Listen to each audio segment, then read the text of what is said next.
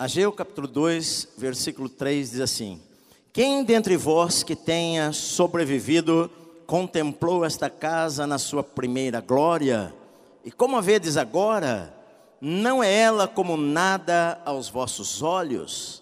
Ora, pois, se forte, Zorobabel, diz o Senhor, e se forte, Josué, filho de Josadaque, o sumo sacerdote, e tu, todo o povo da terra, se forte, diz o Senhor e trabalhai, porque eu sou convosco, diz o Senhor dos Exércitos.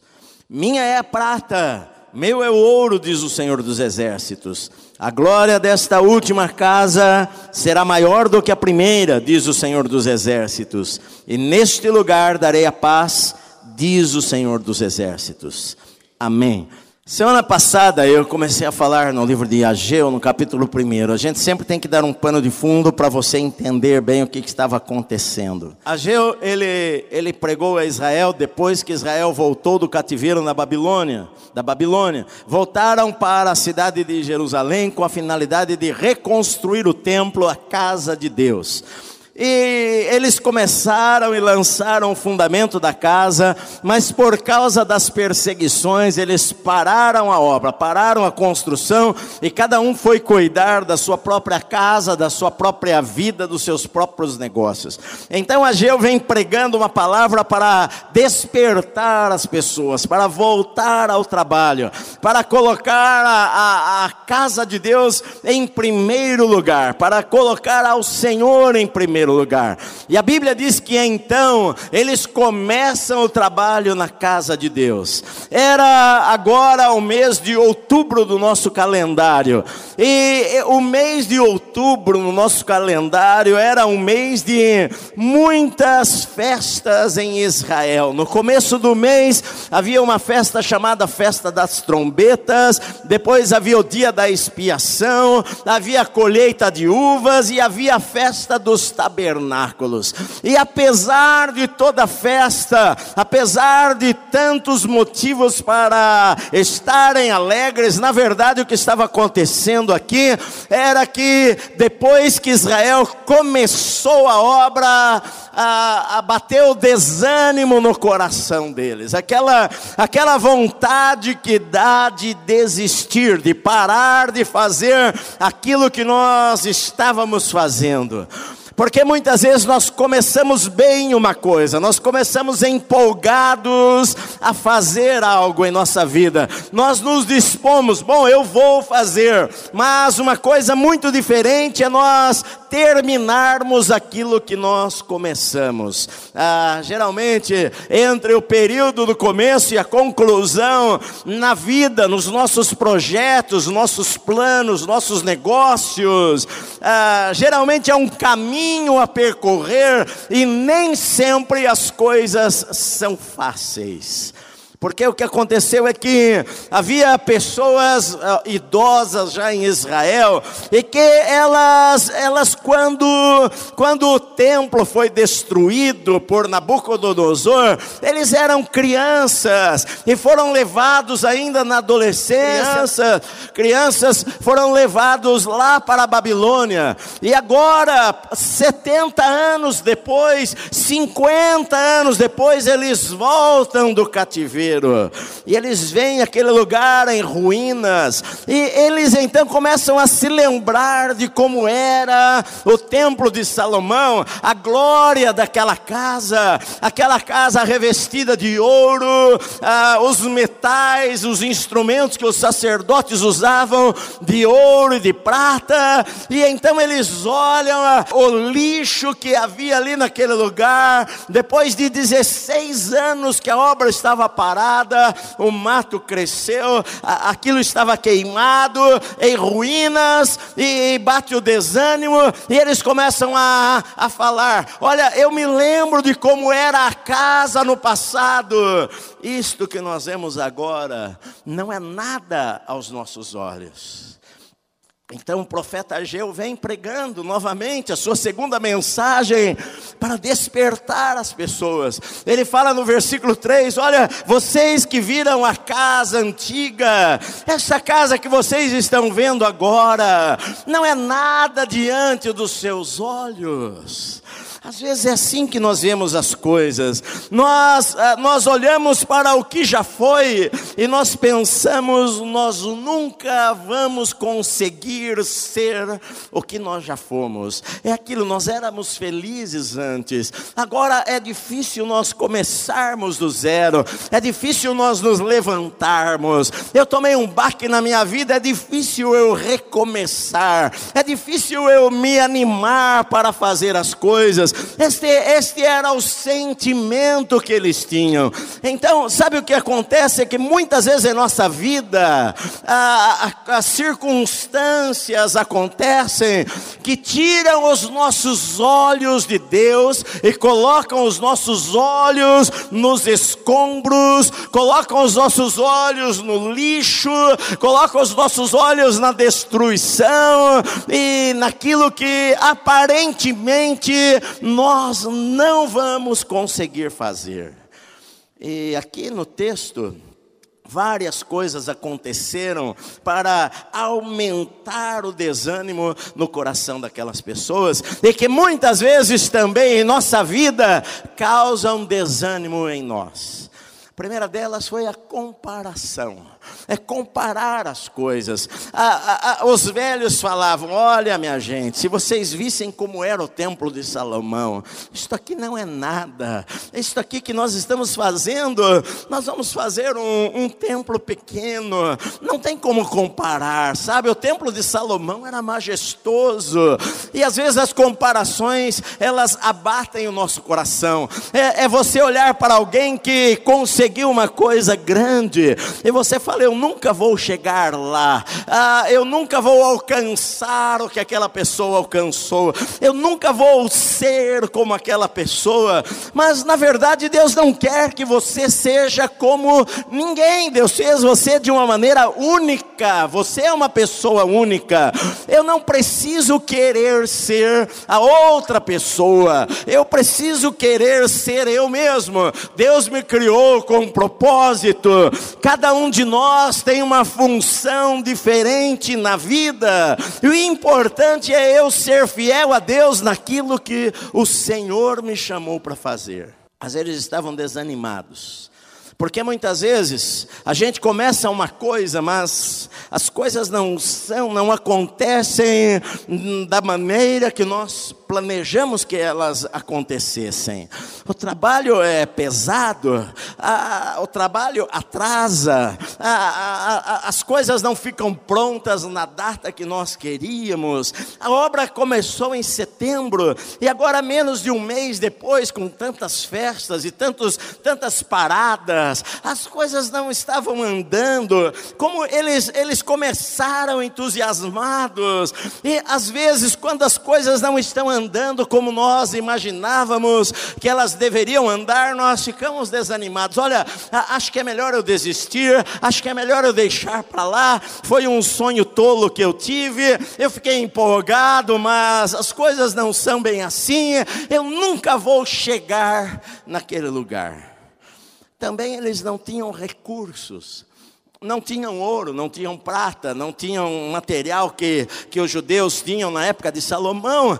Quando Salomão ele fez aquele templo ao Senhor, o rei Davi, o seu pai, ajuntou ouro e prata e madeira e ajuntou material que não tinha nem onde guardar, tanta riqueza. Ah, agora nós não temos nada. Nós estávamos na Babilônia, nós viemos de lá, nós não temos temos aqui nada, nós não temos ouro e prata para construirmos. O fato de nós não termos, o fato de nós pensarmos, eu não tenho recursos para fazer, eu não tenho dinheiro para fazer, às vezes abate o coração das pessoas. Outra coisa eram as críticas, a oposição as pessoas que vêm falar o porquê não vai funcionar, ah, os pessimistas, sempre vai haver alguém pessimista por perto de você que vai falar porque aquilo não vai dar certo. Sempre vai ter alguém, as mesmas pessoas que desanimaram a construção 16 anos atrás, agora elas estavam lá novamente falando: olha, não vai dar certo, não vai dar certo.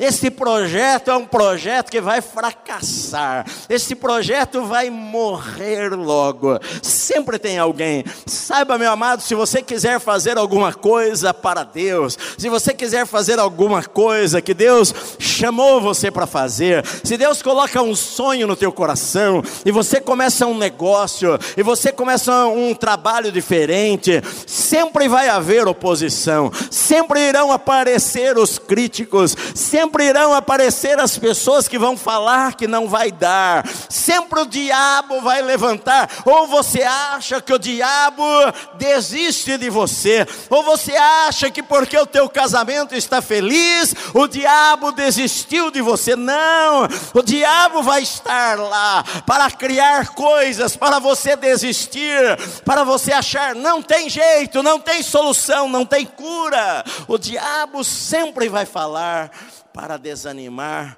e para bater o coração das pessoas. Uma outra coisa que acontece, que acontece que nos desanima é uma ideia errada do que seja o sucesso.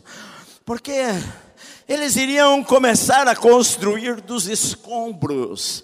Na cabeça deles, ah, o, o, os velhos falaram para os jovens: Olha, se vocês vissem o templo de Salomão, o tamanho do lugar,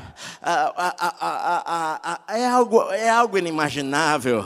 Vinha gente do mundo inteiro, a rainha de Sabá, a do Egito veio, sabe, tantas pessoas vieram, pessoas importantes, os reis da terra, vinham conhecer esta obra, e eles ficavam boquiabertos, eles ficavam espantados diante da grandeza desta casa. Mas nós quem somos? nós vamos construir apenas um templo, um lugar muito simples, e, e não se compara ao templo de Salomão, a, a, mentalidade de que sucesso é grandeza, de que sucesso é tamanho, a, a, a gente se sente, bom, eu, eu sou tão pequeno para fazer as coisas, Zacarias que pregou juntamente com, a, com Ageu, ele fala no primeiro capítulo, olha, não despreze os pequenos começos, não despreze, ah, ah, parece que é pequeno aos teus olhos, mas olha, de coisas pequenas Deus pode fazer coisas grandes. As grandes coisas na vida começam com pequenos passos que nós damos. Mas tudo isso era motivo para desânimo. Tudo isso era motivo para não continuar. Tudo isso era motivo para desistir. Sabe, o abatimento do coração? O pensamento de que não vai dar certo, a oposição, é o diabo, são lutas externas, são lutas internas, são, são comparações, são olhar para o outro que tem sucesso e o meu negócio não está dando certo, são coisas para desanimar, é a crise, é a economia, é, é o vizinho que falou que, que não, não tem solução, é, é, são, são os gigantes da terra. É, é quando a gente invade, vai invadir a terra, mas a gente olha para a terra e a gente só vê gigantes. Olha, a terra é boa, mas na verdade eu só consigo ver gigantes. As pessoas que estão lá são gigantes, as cidades são grandes e são fortificadas. Ah, não tem como nós avançarmos, não tem como nós irmos. Pastor, você não entende, a economia está difícil, o desemprego está difícil, não tem como nós avançarmos avançarmos, não tem como nós conseguirmos, sabe? Ah, ah, não tem como eu crer no impossível, não tem como eu passar as barreiras. Então a gente desanima, porque a gente olha ao redor, a gente faz comparações, a gente ouve pessoas, a gente ouve as notícias, as notícias são negativas, o jornal fala para a gente de uma maneira negativa, o amigo do escritório fala para nós de uma maneira negativa, e a gente acaba acreditando nestas coisas. A gente pensa, bom, já foi tão bom no passado, Antigamente era tão bom, mas hoje está difícil as coisas, sabe? A minha vida já foi tão boa, a minha vida já foi melhor do que era. O problema está no versículo 3. Vocês veem agora esta casa, o que, é isto aos teus olhos? Sabe, o presente não é nada. É por isto que o apóstolo Paulo falou: eu preciso me esquecer das coisas que para trás ficam, porque as as coisas, às vezes, que aconteceram na nossa vida lá no passado, ela, elas nos prendem e nos impedem de sonhar, de crer nas promessas de Deus em nossa vida para o hoje, para o amanhã. Às vezes, os fracassos do passado, os erros do passado nos prendem e falam para nós: olha, você não pode ter grandes coisas porque você fez isto e aquilo, e errou naquilo lá, e não tem como Deus vir abençoar a tua vida. Ou outras vezes, o sucesso do passado, aquilo que você já alcançou no passado, a gente fica preso ao que aconteceu em nossa vida há 10 anos atrás, há 5 anos atrás, há 20 anos atrás. Olha, pastor, eu era tão feliz, a nossa casa era tão feliz, a nossa vida financeira era tão boa, sabe, a gente tinha tudo, a gente, a gente era realizado. Ah, eu olho para casa no passado, para o templo de Salomão, e eu olho, olho agora, o que eu posso enxergar hoje na minha vida é, são escombros, o que eu posso enxergar hoje na minha vida é, é o impossível, ah, sabe, ah, não tem como eu construir do nada, não tem como eu, eu fazer do nada, ah, não tem como eu sonhar do nada, e então a gente acaba ficando preso, escravo do nosso passado de sucesso ou do nosso passado de fracasso. Este era o problema deles, e este é o nosso problema também. Aí a gente fica batido, nossa fé vai embora. Nós olhamos para, para o templo que não pode ser construído, nós vivemos pelas memórias, nós vivemos pelo que já foi, mas que não tem como ser de novo não tem como reconstruir novamente. O que perdemos não tem como recuperar. Isso é o que o diabo fala na tua cabeça na segunda-feira. Isso é o que o diabo fala na tua cabeça durante a semana. Isso é o que o diabo fala para você, porque ele quer prender os teus olhos nos escombros. Ele quer prender a tua vida e a tua família lá na, naquilo que não pode ser feito, no impossível E então vem o desânimo, abate você, ah, joga você no chão, escraviza a tua vida, e você chega à conclusão: é melhor eu nem tentar mais para eu não me desanimar. Eu já entreguei 10 currículos, 20 currículos, ninguém me chamou, não tem como, ah, não, não dá para fazer nada. A gente acaba ficando preso às coisas e tiramos os nossos olhos de Deus. A gente acaba vivendo como se Deus não estivesse ao nosso lado. Vocês estão aqui comigo? A gente acaba vivendo no, no nível natural, como se, se nada pode, pudesse ser feito. Mas a Bíblia diz que o profeta Ageu ele vem pregando, e ele fala três palavras para eles, para que seria o antídoto do desânimo. que seria o, o remédio para acordá-los. A primeira palavra que ele fala no versículo 4 é: seja forte, seja forte.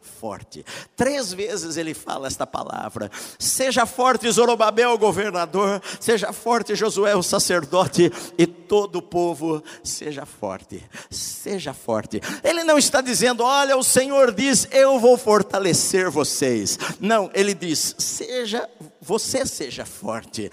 Ele está falando sobre atitude atitude, atitude que você tem que tomar na sua vida, atitude que você precisa tomar quando você não enxerga nada, atitude que você precisa tomar quando você, a única coisa que você consegue enxergar com os olhos naturais são os escombros. Então ele diz: olha, tenha a atitude certa, seja forte, tenha coragem, persevere, acorde pela manhã, não desanime animado, seja forte, creia, creia, seja forte, meu amado. É isso que ele está dizendo. A atitude é muito importante na vida. A atitude, ela, ela, ela faz, ela determina quem vai ser vencedor e quem vai ser perdedor.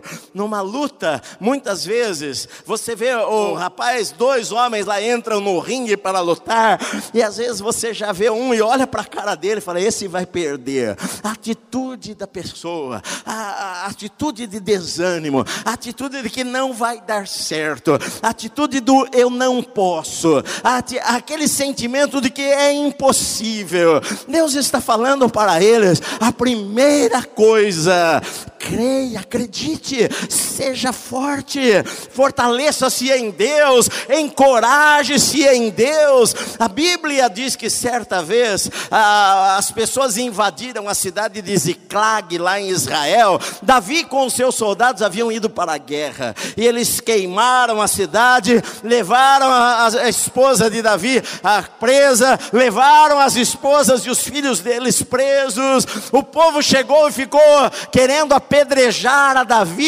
mas a Bíblia diz que Davi se reanimou no Senhor, se reanimou em Deus. Ah, é isso que, que, que a Bíblia está dizendo, é isso que o profeta está dizendo.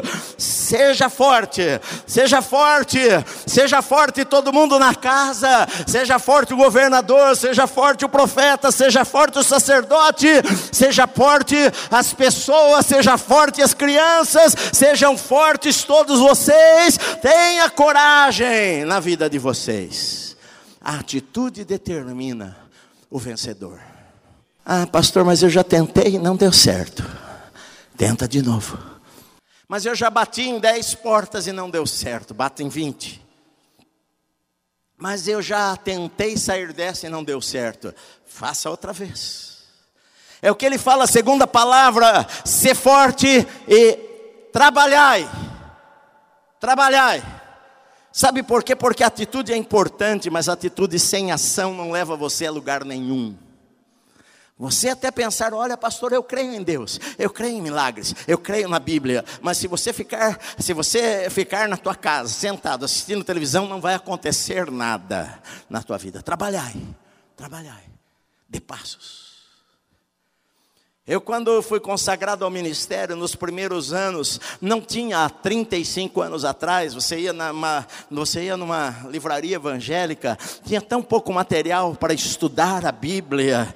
E eu fui na biblioteca evangélica de São Paulo, e a grande maioria, 98% dos livros que tinham lá eram em inglês. Só que o meu inglês era da escola, lá do colegial, aquilo que a gente aprende, e eu odiava inglês, nunca gostei gostei da aula de inglês, nunca tive vontade de aprender inglês, mas agora eu preciso estudar mais, e, e o material está todo em inglês, então eu preciso fazer. Eu, eu poderia ficar pensando, eu preciso, eu preciso, eu preciso, eu poderia escrever num papel os meus sonhos, estudar inglês, mas se eu não desse um passo, passa o ano que vem, está do mesmo jeito, passam-se cinco anos, está do mesmo jeito jeito. Passa-se 10 anos, está do mesmo jeito.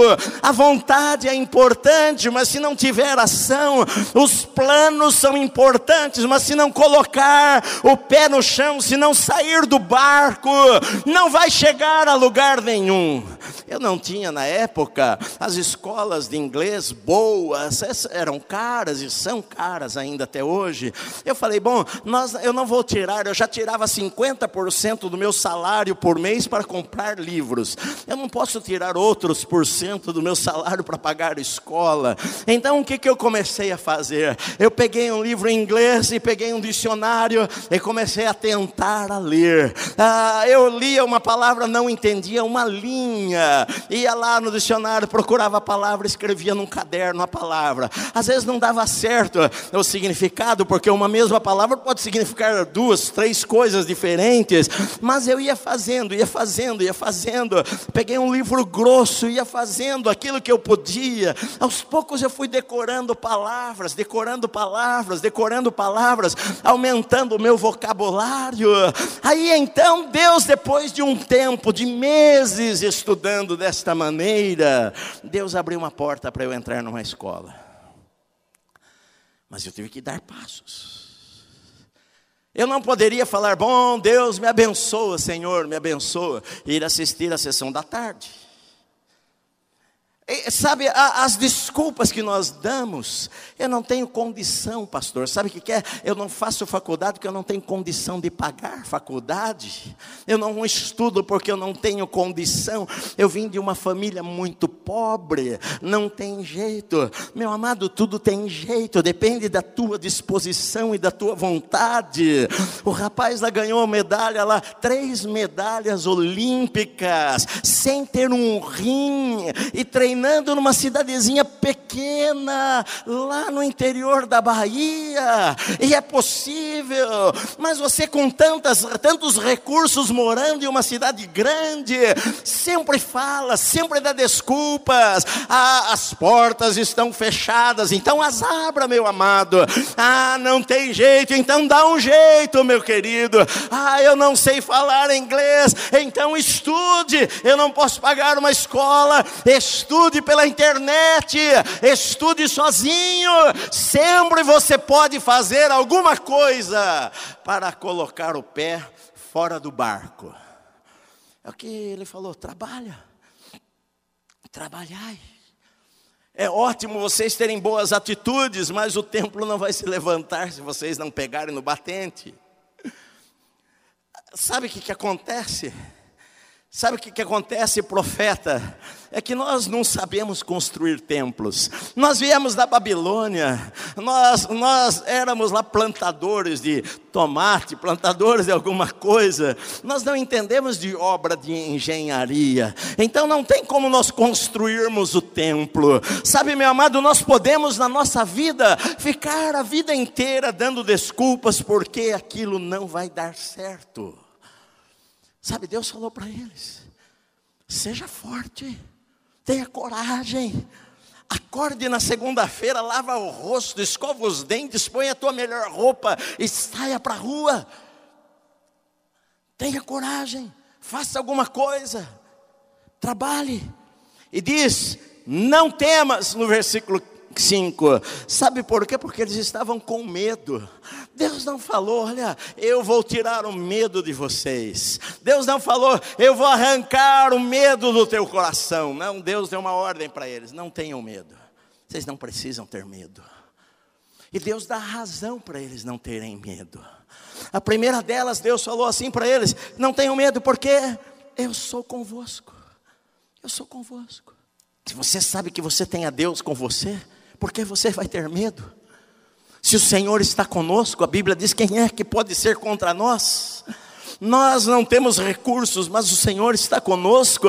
Ele usa várias vezes aqui o nome de, do Senhor que ia para as guerras. Jeová Sabaô, o Senhor dos exércitos é que fala com você. Você, você tem, você está enfrentando os inimigos, mas o Senhor dos exércitos está com você. A batalha é grande, mas o Senhor dos exércitos está com você. Você não vê uma saída, mas o Senhor falou: Eis que eu estou convosco, o meu espírito habita em vós, diz o Senhor dos exércitos. Então, eu não preciso ter medo, eu posso confiar em Deus. Afinal de contas, eu acredito que o meu suprimento vem do Senhor. Não é verdade? Eu acredito que não há portas fechadas para Deus. Eu acredito que Deus tem o mundo nas suas mãos. Eu acredito que Deus tem o coração do rei nas suas mãos. Eu acredito que Deus pode, como Jesus falou, quando o diabo tentou ah, para que ele transformasse as pedras em pães, ele poderia transformar as pedras em pães. Deus tudo pode, meu amado. Deus tudo pode. Então ele fala: não tenha medo, não tenha medo, eu sou convosco. Sabe, eu, eu até falei de manhã, havia um missionário, um missionário chamado David Livingstone. Ele foi para a África num período muito difícil. Naquela época, ah, não havia quase brancos morando no interior da África. Ele foi um desbravador, ele foi pelas florestas, caminhando, cortando matos, abrindo picadas, dando nome em lagos, em rios, por toda a África. Ele mandava notícias à Inglaterra, e lá na Inglaterra eles traçavam mapas da África com as informações que aquele missionário dava.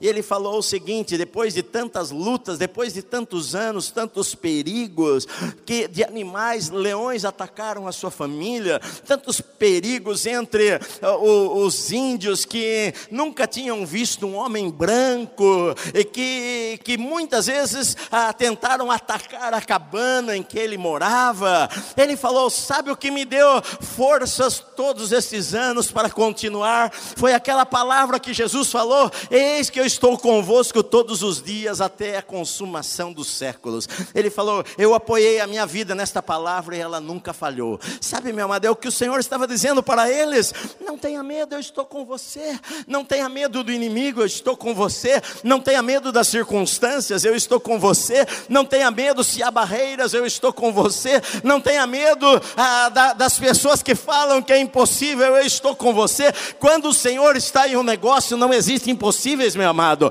Quando o Senhor está conosco, não existe barreiras intransponíveis diante de nós. Era isto, Deus falou para eles: não tenham medo, estou com vocês. Aí então Deus fala para eles: minha é a prata meu é o ouro, diz o Senhor dos Exércitos. Sabe, ah, você, você, uma das preocupações das pessoas é com o dinheiro. Talvez sejam as maiores preocupações das pessoas. Maior, as maiores preocupações de igrejas. Nós precisamos de dinheiro para comprar prédio. Nós precisamos de dinheiro para pagar as coisas. Nós precisamos de dinheiro para pagar TV. Você precisa de dinheiro para pagar a prestação da casa, do carro, aluguel. Você precisa de dinheiro para manter a tua família. E quando há pouco dinheiro, muitas vezes o que vem são as preocupações, porque nós não temos, porque nós não temos de onde tirar, nós não temos o que fazer. Era a preocupação deles. Nós não temos prata, nós não temos ouro. Como é que nós vamos fazer esse templo? E Deus estava dizendo para eles: Olha, a prata é minha, o ouro é meu, eu que criei todas estas coisas. Nas mãos de Deus está o poder, nas mãos de Deus estão os recursos. Eu não tenho que ficar preocupado preocupado com os recursos, eu preciso saber o que é que Deus quer da minha vida,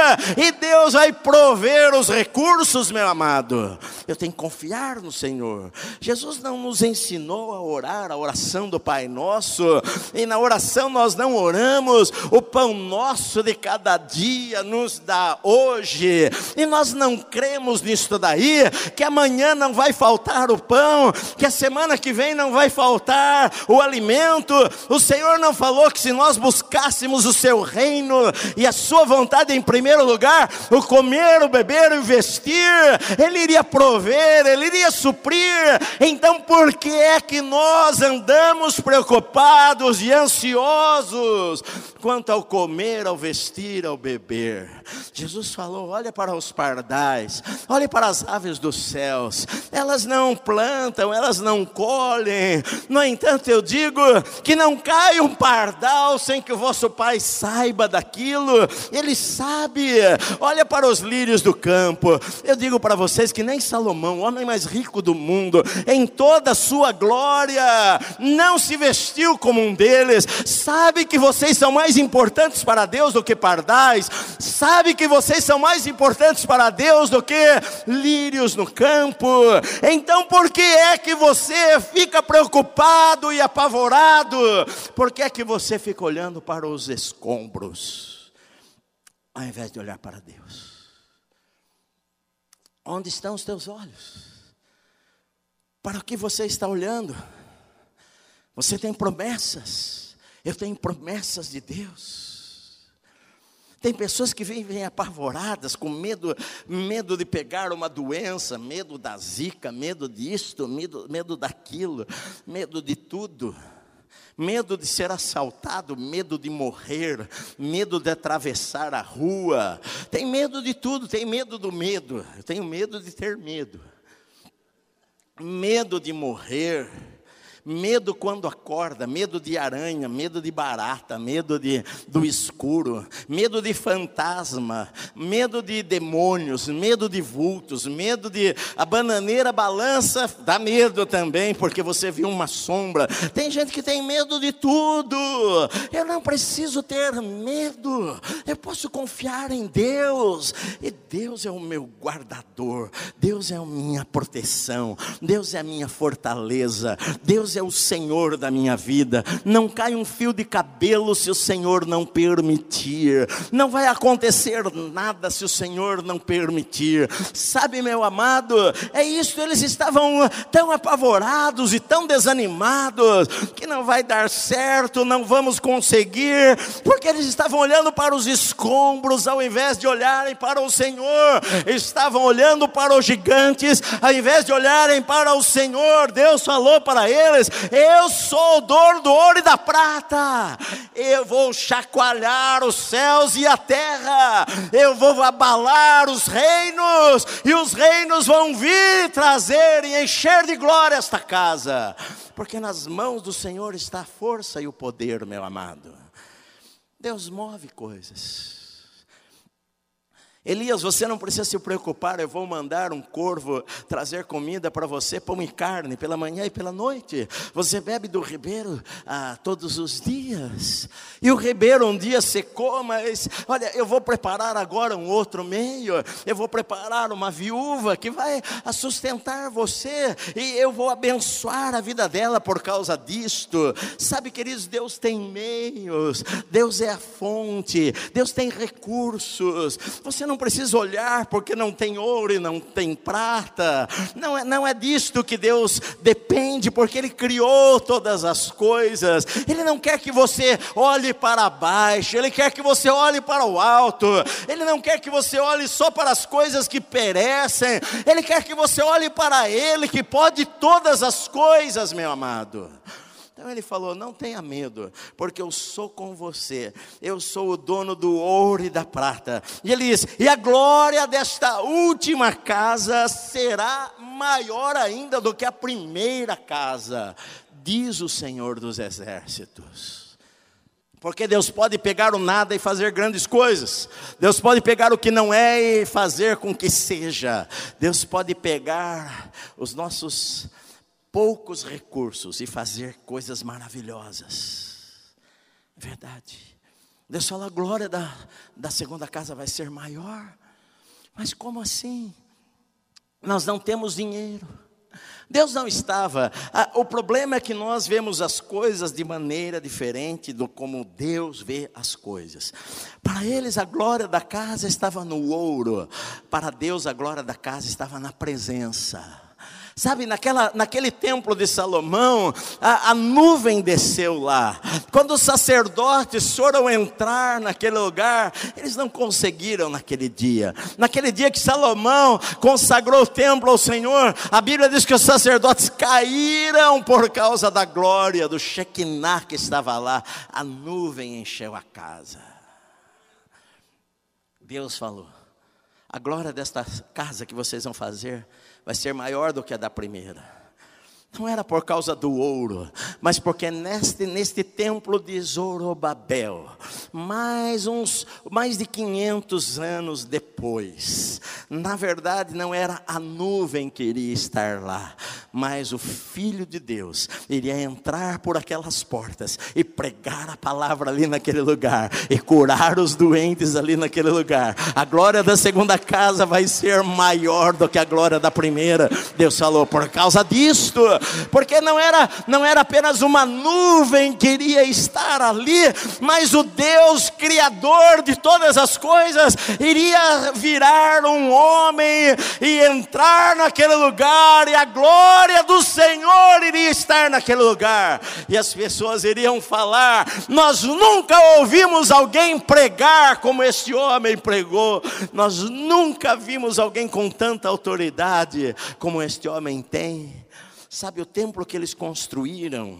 Foi um templo simples, o templo de Zorobabel, o segundo templo. Depois, mais para frente, o rei Herodes o Grande, aquele que mandou matar as criancinhas lá de Belém, ele querendo agradar os judeus, ele aumentou o templo, ele colocou ouro no templo, ele embelezou o templo de maneira que os discípulos de Jesus, mais tarde, anos depois, falaram para o Senhor: Olha, Senhor, estas construções, que coisa maravilhosa que é isso daqui. O templo, na verdade, verdade ficou muito bonito depois, mas o templo de Zorobabel, ele não tinha lá riquezas, ele era muito mais simples do que o templo de Salomão, mas Deus não estava se importando com isto, o que Deus queria era um louvor e uma adoração verdadeira, as pessoas que estavam ali, Deus estava procurando adoradores que o adorassem em espírito e em verdade, meu amado. Sabe? E o profeta Ageu ele falou: "Neste lugar eu vou dar a paz". Quando a gente na nossa vida nós colocamos a Deus em primeiro lugar, quando nós olhamos para o Senhor, não importam as tempestades, nós vamos ter paz no nosso coração. Não importa o tamanho das lutas ou dos problemas, não importa o que está acontecendo ao nosso redor, nós vamos ter paz em nossa vida. Sabe por quê? Porque nós sabemos, e eu sei disso daí, que sempre o melhor está por vir. Eu creio nisso daí. É o que Deus está dizendo aqui. Olha, a glória da segunda casa vai ser maior do que a da primeira. Deus está dizendo: olha, o amanhã vai ser melhor do que o que vocês viram no passado. Ah, se o passado foi bom, eu digo para vocês que o, o futuro vai ser melhor do que foi o passado. Vocês estão olhando para o passado e pensando: eu não vou conseguir nada no presente presente. Mas eu, Senhor dos Exércitos, estou dizendo para vocês que a glória da segunda casa vai ser maior, a, a, o futuro vai ser melhor. É sempre assim, querido, que Deus quer fazer conosco. Não importa o que nós passamos hoje, eu, eu tenho que sempre acreditar. Às vezes, mesmo no meio das lutas, eu tenho que aprender, porque às vezes, quando eu não tenho, é que eu preciso aprender a andar pela fé, porque quando nós temos, temos, é fácil eu falar, eu tenho fé e eu creio em Deus. Mas eu tenho que falar que eu tenho fé e creio em Deus quando eu não tenho nada. Eu abro a geladeira e não tem muita coisa, mas eu sei que Deus vai suprir. O Senhor está comigo. O Senhor prometeu. O rei Davi falou: Eu fui jovem, hoje eu sou velho, mas eu jamais vi o justo a sua descendência mendicar o pão. O Senhor não falou na sua palavra eu sou fiel com as minhas ofertas e dízimos. O Senhor falou na Sua palavra: fazei prova de mim.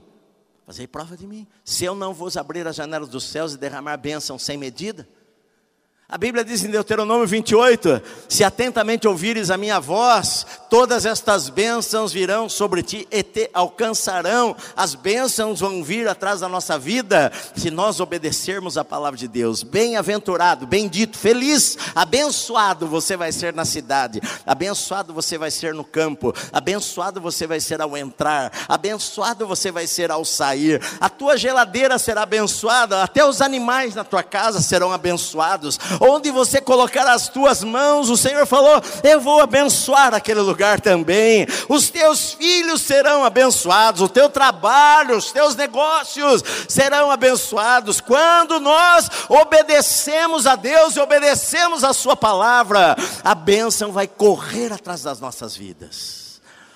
O amanhã vai ser melhor. A glória da segunda casa vai ser maior do que a glória da primeira casa.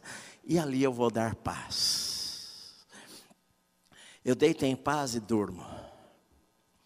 Logo pego no sono, que eu sei que o Senhor está guardando a minha vida. Sabe, queridos, nós precisamos crer na Bíblia, crer na palavra. Você às vezes está tão preocupado com as coisas, tão ansioso, fica sem dormir, pensando nos problemas. Coloca nas mãos de Deus. Tenha paz. Jesus ele falou: Deixo-vos a paz, a minha paz eu vos dou. Não vou lá dou como o mundo a dá. A paz que Jesus nos dá é diferente. Você consegue ter paz mesmo no meio da tempestade. Você consegue ter paz mesmo quando você não vê uma saída. Você consegue ter paz mesmo quando as circunstâncias dizem que é impossível. Se você olha com os teus olhos naturais, só tem escombros ali, mas você consegue ter paz, porque você crê no Senhor dos exércitos. Como o Salmo 46 diz: o Senhor dos exércitos está conosco, o Deus de Jacó é o nosso refúgio. Pelo que não temeremos, ainda que a terra se mova, ainda que os mares se agitem, eu não vou ter medo de nada. Sabe por quê? Porque o Senhor dos exércitos está conosco, o Deus de Jacó é o nosso refúgio. Então eu tenho paz no meu coração, meu amado. Eu durmo em paz, eu acordo em paz na minha vida, porque eu aprendo a olhar para Deus e não para as circunstâncias. Amém.